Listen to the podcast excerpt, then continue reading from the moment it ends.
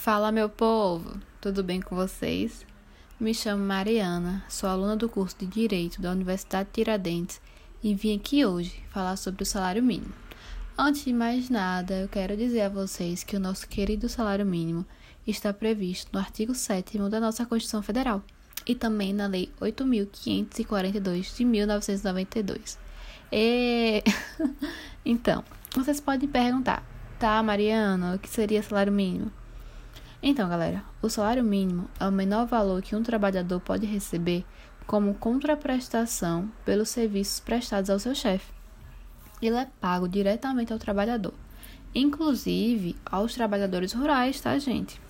Sem distinção de sexo, por dia normal de trabalho, capaz de satisfazer as necessidades normais de alimentação, habitação, vestuário, higiene, transporte e saúde. Ele é ajustado todos os anos, como manda nossa querida Constituição. Hoje, o nosso salário mínimo está no valor de R$ 1.100 e esse valor é para todos os estados brasileiros, visto que o salário mínimo é unificado nacionalmente e ele não pode ser reduzido. Então, o salário mínimo é estipulado por lei para as pessoas que cumprem a jornada máxima autorizada pela Constituição Federal, que são de 8 horas diárias ele não pode ser usado como indexador para qualquer outra finalidade senão a remuneração.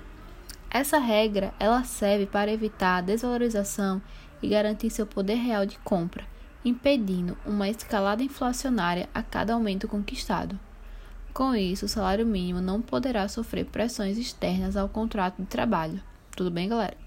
Ah, e de acordo com o artigo 459 da CLT, o período de pagamento do salário não pode ser superior a um mês, ok?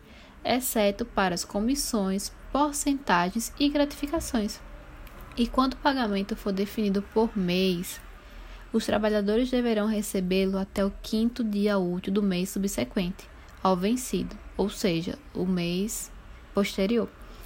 Os salários serão pagos em dinheiro e será fornecido contra-recibo para o pagamento de salários assinados pelo empregado ou, se for analfabeto, mediante sua impressão digital. Os salários serão pagos em dia útil e no local de trabalho durante a jornada ou imediatamente após seu encerramento, salvo quando for efetuado por depósito em conta bancária.